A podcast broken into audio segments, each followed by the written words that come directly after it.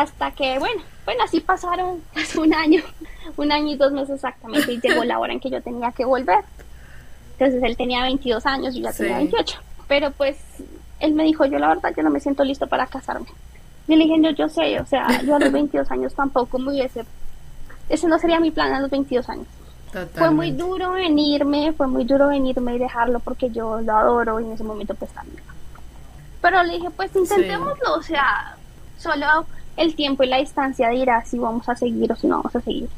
Intentémoslo. Pero fue muy duro. Fue muy duro cuando me vine. Yo volví en julio del 2021. Entonces, nada, pues yo volví acá, igual pues contenta, triste por él, pero contenta porque volví a ver a mi familia después de dos años, a mi mamá, a mi papá, a mi hermana. Hasta cuando llegué ya había un perrito nuevo, un gato nuevo. Entonces, sí, como empezar otra vez todo con ellos. Cuando yo me fui, yo vivía con mis papás y mi hermana. Cuando yo volví, yo volví a vivir solo con mi hermana porque mis papás ya habían ido para otra casa. Entonces todo fue muy diferente. Y nada, pues yo llegué, eh, yo tenía pues que trabajar porque pues uno no vive del aire. Entonces empecé a buscar trabajo y a los dos meses, a los dos meses que llegué a Colombia yo encontré trabajo porque pues mi nivel de inglés había mejorado un montón. Y pues con él fue que yo mejoré mucho más mi nivel de inglés, porque él me tenía mucha paciencia, él me explicaba, él me explicaba estos slang, los phrasal verbs, bueno, todas esas cosas que para ellos es muy normal, todos como esos dichos que uno como que no les encuentra sentido y me los explicaba. Si me equivocaba, él me corregía, la pronunciación, o sea, con él mejoré mucho mi inglés. Y pues eso cuando llegué acá, pues eso fue lo que me ayudó mucho para conseguir el trabajo. Llevo, o sea, desde, desde que volví, a los dos meses y hasta ahorita trabajo para la misma empresa. Llevo un año, casi un año y medio con ellos. A pesar de que yo volví, yo nunca dejé el tema de Estados Unidos porque esta empresa provee personal para empresas de logística en Estados Unidos. Entonces, yo tengo el contrato con mi empresa acá en Colombia, ellos me pagan acá, pero yo no tengo nada que ver con ellos, sino todo lo tengo que ver con la empresa de Estados Unidos, mi jefe que está en New Jersey y todo. Entonces, como que empecé a aprender todo el tema de logística de Estados Unidos. Tuve que pasar una capacitación de dos semanas, tuve que pasar unos exámenes para poderme quedar en la empresa y todo. Entonces aprendí mucho y ahí en ese momento pues yo todavía no, o sea, pues yo sí le decía a mi novio como, o yo le dije cuando yo me, el día que estábamos en el aeropuerto yo le dije yo me voy, pero de aquí a que yo pueda volver va a ser muy difícil. Muy difícil porque nosotros como colombianos la visa siempre es un tema complicado y yo ya había tenido una visa de turista negada en el 2016. Entonces yo decía, yo, no, si, bueno, bueno, me postulo y si me dicen que no, yo qué voy a hacer. Pero bueno, en ese momento como que lo que era, bueno, empecé a trabajar, empecé a aprender y ya fue cuando después un día con el grupo de, de Facebook fue que vi de una chica que estaba haciendo un programa de training. Y entonces ahí fue cuando vi como la, una nueva oportunidad. Ok, espera, espera. Cerremos, cerremos dos cosas. La primera, eh, ¿cómo fue eh, que terminaste ya el programa con la, con la Host Family? Y segundo, ¿cómo, ¿cómo fue esa relación a distancia, supongo, con tu novio? Si se han visto o no, o, o cómo lo han manejado, para ya entrar al tema como tal de este nuevo proyecto en el que estás trabajando.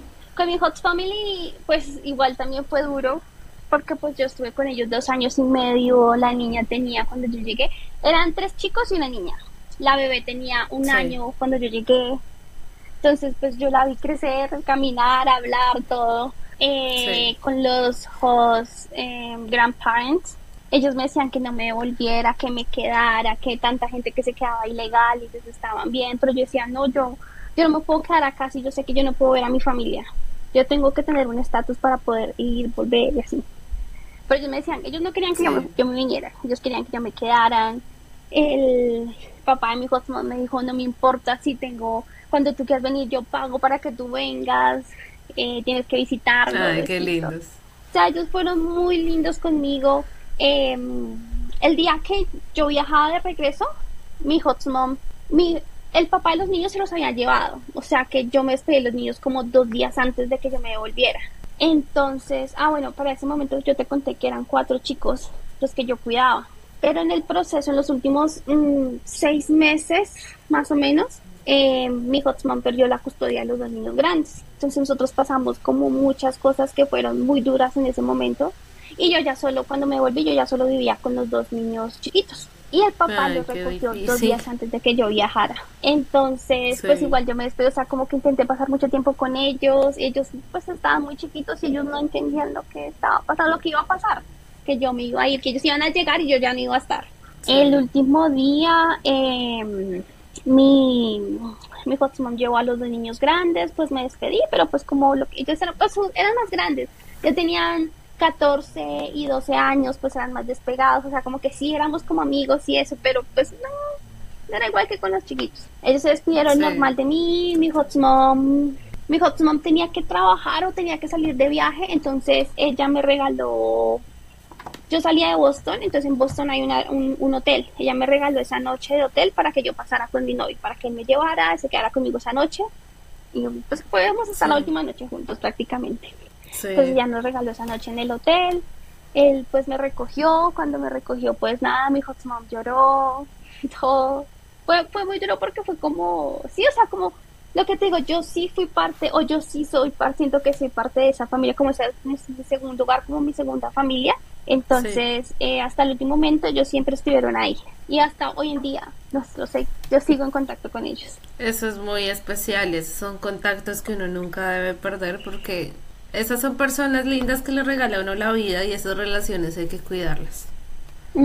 sí, y con mi novio, bueno, venía la parte difícil pues nada, al principio, pues bien, a los dos meses él lloraba.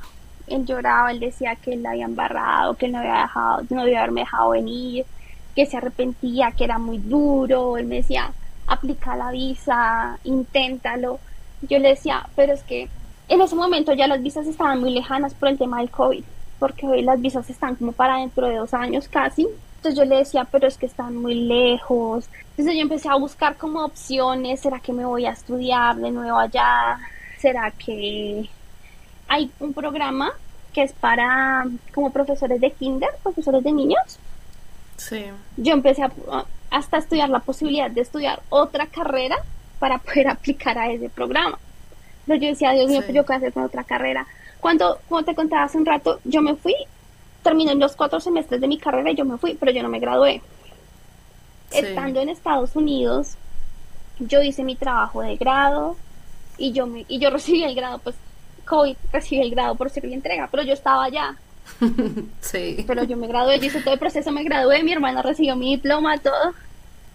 Entonces cuando yo llegué acá, yo ya era contadora, administradora, tenía el inglés, y yo decía, pero estudiar otra carrera, son cuatro años, la plata y más que la plata, el tiempo, porque son cuatro años.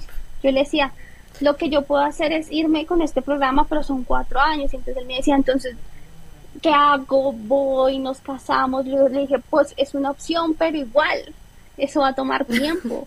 Porque eso no va a ser de que tú vienes y ya me llevas. Eso es un tema, papeleo y todo. Entonces él como que, se mucho. Igual la, la no la, la de prometido se demora siempre como un año, ¿no? Sí. En tiempos normales. Sí, era, es demorada y todo. Entonces, no, o sea, yo no sabía qué hacer y yo decía a él, yo te dije, yo te dije que si no me volvía iba a ser muy difícil, entonces, pues entiéndeme que, o sea, yo qué puedo hacer. Y él me decía, no, pues preséntala. Y yo le dije, claro, pero es que para ti 160 dólares no son nada. Para mí, sí es del mercado de mi, de mi casa de un mes. Entonces me dice, si me la niegan, me dice, no, pues yo la pago, que no sé qué. Pero igual yo tenía mucho miedo de presentarme a esa visa. Mucho miedo. Claro, totalmente. Porque por lo menos eh, yo ahorita estoy tratando de que mi mamá saque la visa, pero yo le he huido a ese proceso porque es que es que a uno le da miedo de ir allá a la, embajada para que le digan no. Y, o sea, se le rompe el corazón en dos. Eh, te iba a decir que los americanos, o bueno, muchos americanos, no saben lo que es todo el proceso para uno como colombiano o para un extranjero ir a Estados Unidos. Ellos no saben las visas que existen, ellos no saben el proceso, los pagos, nada, ellos no tienen ni idea de nada de eso. Ellos piensan que eso es súper fácil, como que, ay, ya pues aplique la visa y ya. Yo con todos los que he hablado, o sea, con americanos, con turcos, con mexicanos, no, con mexicanos no mentiras, con dominicanos, o sea, ellos no saben y es como, o sea, creo que los colombianos somos uno de los países que más difícil la tienen para tener la visa americana y es muy complicado, o sea, ahorita mismo las visas, de, efectivamente, sé que las citas están para el 2025 finales de año. Entonces, e, es, es muy delicado y que con el COVID y demás se han puesto mucho más estrictos también para aplicar a las visas porque hay muchos inmigrantes que se están yendo a las malas o por las buenas, pero se están viniendo para Estados Unidos y ha sido muy conflictivo y eso lo que ha generado es que se, se pongan pues más quisquillosos con todos los procesos y, el que tiene el mejor perfil del mundo se la prueban, o sea, es como son, son muy selectivos y, y, está muy difícil, o sea, yo por lo menos tengo una, mi mejor amiga es argentina y ella, ella, ella me decía que les estaban dando las visas súper fácil y ahorita pues también se están poniendo un poquito más estrictos con las visas. Entonces, es una locura. es una locura y pues desafortunadamente las personas de aquí no entienden todos los procesos por los que tienen que pasar los latinos para que, o, o no sé si a nivel general en todo el mundo, pero sí me enfoco en los latinos porque si no vienes con una visa tienes que aplicar con ciertos requisitos, o sea, tienes que, como si fueras a conseguirte el mejor trabajo del mundo para que te la aprueben. Y aparte que te la dan y cuando llegas acá te vuelven a entrevistar y puede que te digan no pasa. Sí, exacto. Entonces eso es algo que él no, no dimensiona porque yo creo que igual él todavía ahorita como que no, no lo entiende. Sigue sin entender. Sí, entonces bueno, ellos piensan que es pura paja. Sí, pero bueno, ahí van las cosas. En algún momento le decía, entonces dejemos así porque pues yo no sé qué hacer, yo, yo qué hago, cómo me voy, a qué aplico, qué hago. Y él me insistía, pues la visa, le dije, es que eso no es tan fácil, o sea, no es, no es tan fácil. Y bueno, ahí pasó un año, 14 meses exactamente, un año y dos meses. Y él vino. Él vino de visita. Pero fue terrible. él se enferma mucho le dan muchos mareos, el tema de subirse a un avión y todo ese tema. Él llegó aquí destruido. Y a mí me ha dado pesar, o sea, yo, yo le peleé a él para que viniera porque él solo necesitaba el pasaporte, pero cuando él llegó acá, él no paraba de vomitar, él estaba muy malo, muy enfermo, yo me sentía horrible, horrible porque yo decía por todo lo que le hice pasar y él lo hizo y él está acá, pero mira cómo está. Él no, no, no él no paraba de vomitar, literal, tuvimos que conseguir un doctor, y de ponerle unas ampolletas, medicina, de todo, porque él no, él no le paraba comida en el estómago. y se enfermó horrible. Entonces, ese, primer día que llegó y el día siguiente fue horrible para él. Ya el día, después el segundo día que él estuvo aquí, el mediodía, ya hablamos con un doctor, le pusimos unos medicamentos y él ya empezó a mejorar, pero igual él no aguantaba subirse a un carro.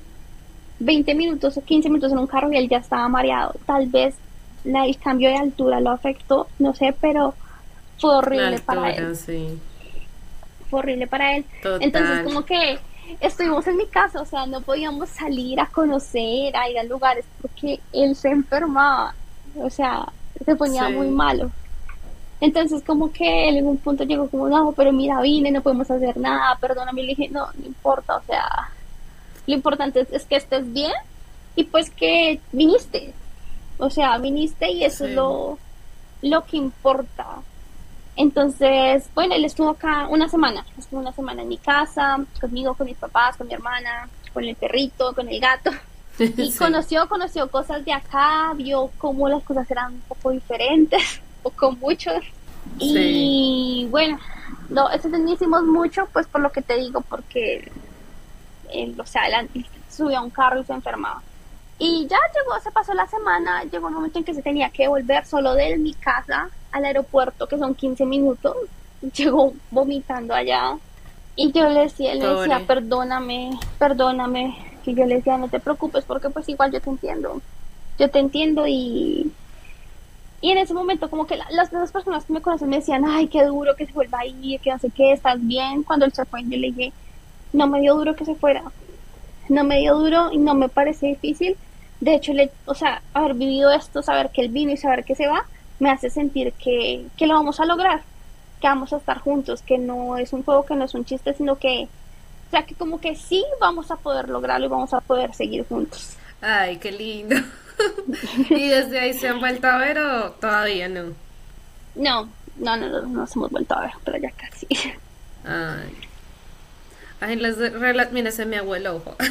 Las relaciones a distancia son tan difíciles que de verdad que me parece muy tierno ustedes dos que, que de verdad se han esforzado y pues ha sido muy complicado porque las barreras de frontera son difíciles. O sea, eso sí ¿No de pronto pensado verse en algún otro país? Pues no, es que lo que te digo, él se sube un avión y se enferma, o sea, mm. pobrecito. Sí. Entonces, no, la, la, la opción para mí era buscar la forma de volver. De verdad, todos mis respetos, los admiro mucho, de verdad, me parece súper lindo que estén, que estén haciéndolo. Les deseo lo mejor, de verdad. Sí se puede porque incluso tengo una amiga que conoció a su novio en, en Colombia y él es de acá y ella ya se casó con él y ella está acá y se vino como oper y se casó. Y sí se puede, sí se puede y la distancia lo forma uno. Y no todo el mundo sobrevive a la distancia, pero es, esto es compromiso y bueno, van a salir adelante y ya casi. ¿Qué aprendiste de ser au Para cerrar ya la parte de ser au Yo creo que independencia independencia, o sea, crecer como persona, eh, como que ser más responsable de todo, o sea, estar y valorar también a tu familia, saber qué es lo que es estar lejos, pero también saber qué es, o sea, saber, o, como que me mostré que yo quería algo y yo lo hice, o sea, no, o sea, el límite lo pones tú mismo, porque si tú quieres, literal, tú puedes. Entonces, como que fue, fue un proyecto que yo inicié, como que bueno, sí lo voy a hacer y sí me tardé tal vez un año mientras terminaba la carrera y todo, pero lo hice, yo decía me quedé un año, me quedé dos años y medio, o sea, fue toda una experiencia, fue toda una experiencia, conocer otra cultura, conocer otros lugares, conocer otras personas, aprender un nuevo idioma, porque definitivamente no hablaba inglés cuando llegué allá. Y volví con un inglés decente, entonces, sí, yo creo que eso fue como, como las experiencias que, que yo digo que uno tiene que vivir en la vida. Sí, eh, bueno, ya entrando en el tema de tu nuevo proyecto, me decías que entonces estás trabajando con esta empresa y conociste a esta persona para eh, venir a trabajar aquí, ¿verdad? Bueno, eh, después de terminar mi programa UPER, yo llegué a Colombia en junio, en julio, perdón, del 2021. Entonces empecé como a buscar una opción o una oportunidad para volver sin tener que aplicar a la visa de turista porque le tengo power. Entonces eh, una de las chicas, una chica que también era Oprah, compartió su historia en, en el grupo de Facebook. Y ahí fue cuando me enteré que existía una cosa que se llamaba un programa de training. Cuando vi, yo vi su video como en noviembre, diciembre del 2021 y pues desde ahí empecé a, investigar qué era, qué consistía, qué tenía que hacer. Y pues lo, lo primero que quiero es cuánto me va a costar. Porque si es caro, son 5 mil dólares, pues que no todo el mundo tiene en el bolsillo. Pero entonces empecé a intentarlo. En este caso, esta chica hizo un proceso para volver al estado en el que ella fue Ella buscó un trabajo que la aceptara ella con las condiciones que tiene este programa entonces yo dije, bueno, pues yo puedo buscar un trabajo para volver a Massachusetts para poder estar con él y ver qué pasa, porque es como que lo, lo que yo o lo que tenemos que hacer o la como la oportunidad que nos tenemos que dar para ver si podemos definitivamente seguir de ahí en adelante. Entonces empecé a averiguar en enero del 2022. Empecé a averiguar que es una agencia, se llama Terra Aventura. Entonces ellos me brindaron la información, sí, es un programa, son unas prácticas internacionales, tienes que ser profesional, tienes que ser menor de 35 años, eh, tienes que tener un año de experiencia en tu carrera ¿no? Y ya tienes que tener un nivel intermedio de inglés. Entonces yo, listo, de una, ¿qué tengo que hacer? No, pues primero tenemos que medir en inglés. Listo. Ese día pagué, son 50 mil pesos colombianos. Como en este momento, perdóname que te interrumpa, en este momento esos son como 15 dólares, más o menos. Sí, más o menos. Em, al otro día me llamaron y me hicieron una entrevista, pero la verdad creo que hablaba más inglés yo que el chico que me hizo la entrevista. Que me dijo, no, pues no, no entiendo, o sea, pues sí, tu inglés está súper bien, puedes aplicar el programa sin problema. Y yo, ah, bueno, gracias. Sí, o sea, fue como que todo, no, sí, ahí está bien. Inicié eso. Sí, luego venía un, como el registrarse al programa, sí, como la inscripción. Entonces hice el proceso de inscripción, son 214 mil pesos colombianos, no sé cuántos en dólares. Y listo, tú pagas eso y te abren una plataforma, algo así como la plataforma de Uber. Solo que aquí pues es un perfil más profesional, que vas a cargar tu hoja de vida, que vas a cargar tus diplomas, tienes que hacer una traducción en español y en inglés. Tienes que hacer una traducción no certificada, tú mismo la haces. El tema de las certificaciones laborales, porque tú tienes que probar que tienes al menos un año de experiencia después de que te graduaste en tu cambio. Entonces, también como la certificación laboral de la empresa y una traducción simple que tú hagas. Em, ahí te hacen unas preguntas, que por qué quieres estar en el programa, como en el campo, una cover letter también tienes que hacer. ¿Qué más tienes que Ah, bueno, y pues el tema documental del contrato. Hay dos formas de hacer este proceso, independiente y asistido. En el independiente, pues sí, ellos van a ser tu sponsor, pero tú tienes la potestad de buscar el empleo. Entonces tú tienes que aplicar a las empresas y pues cómo lograr encontrar una empresa que te contrate con las condiciones del programa, porque es una visa J, también es un intercambio. O el asistido, que es el proceso en el que ellos hacen todo. Ellos te buscan la empresa básicamente para que tú vayas a trabajar. El asistido es más caro, el asistido vale casi 5 mil dólares y el otro, pero me digo exactamente cuánto vale porque pues el independiente es mucho más barato. Sí, eso el independiente vale. ¿Cómo haces tú para encontrar esos trabajos desde el exterior? O sea, por lo menos yo no sé en dónde buscar. Mm, bueno, entonces te confirmo, el independiente vale 2.850 dólares versus 5.000 dólares, bueno, versus 4.600 exactamente. Entonces la diferencia es grande. Entonces yo empecé con el, yo empecé con el, con el independiente porque yo me quería volver a ir a Massachusetts. Entonces empecé por Glassdoor, por LinkedIn, por Indeed a buscar y aplicar a vacantes. Es como buscar un trabajo. Entonces lo que yo hacía era enviar mi hoja de vida y enviar una cover letter. Y en la cover letter explicaba que estaba aplicando a un programa de training, que no iba a necesitar sponsor y que iba a tener una visa J1 para aplicar. Envié muchas hojas de vida, enviaba cinco o seis hojas de vida diarias. Recibía, recibía respuestas como que, ay, estoy interesado en tu perfil, ¿estás en los Estados Unidos? No. Ah, disculpa, no te podemos contratar. Muchos, muchos así. O muchos que, oye, sí, eh, eh, tu, eh, tu, perfil es muy, es muy interesante, pero como en la ubicación geográfica no nos permite realizar una contratación. Tuve algunas entrevistas porque llegué a tener entrevistas. En las entrevistas lo mismo, como que tuve una entrevista con una empresa que sin ánimo de lucro, que trabajaba con personas que tienen síndrome de Down y personas que, como estos, como los niños que llegan eh, por temas, eh, o sea, inmigrantes que llegan a Estados Unidos, pero los niños, los que llegan solitos, que ellos ni saben cómo llegaron allí. La psicóloga estaba interesada en mi perfil, yo estaba aplicando como a temas administrativos, porque pues mi primera carrera es la administración de empresas. ella me dijo, a mí me gusta mucho tu perfil, pero yo tengo que hablar con los abogados de si hay chance de hacer una contratación bajo estas condiciones. El trainee y la visa J1. Nunca más volví a tener respuesta de ellos. Entonces yo empecé en enero del 2021.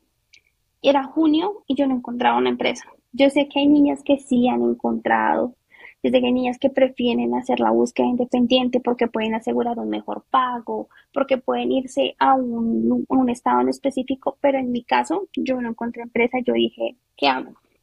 Si no lo encuentro, ¿qué hago? O sea, la otra opción es ir al estado que caiga, literalmente, donde sea, pero pues volver.